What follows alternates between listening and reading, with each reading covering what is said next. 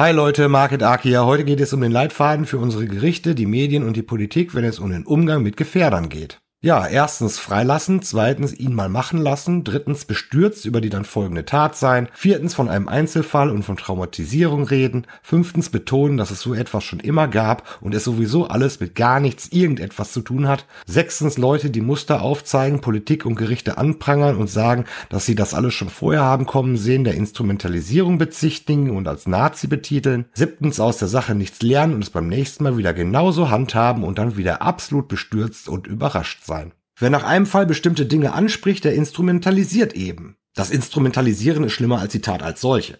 Es kann ja nicht sein, dass er mit seiner Aussage nur etwas verdeutlichen möchte, damit es in Zukunft nicht wieder zu solchen Taten kommt. Das ist ja vollkommen abwegig. Der muss ja zwangsweise böse Hintergedanken haben.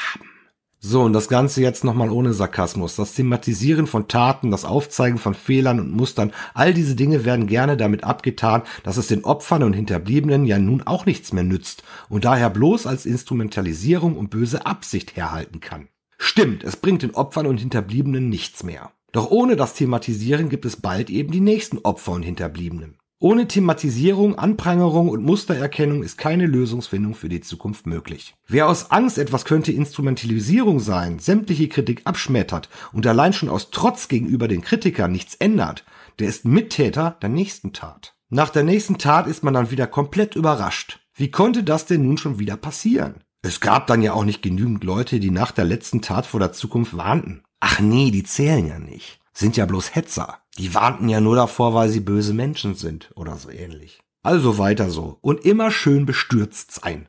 Ja, das ist meine Meinung dazu. Liebe Grüße, danke.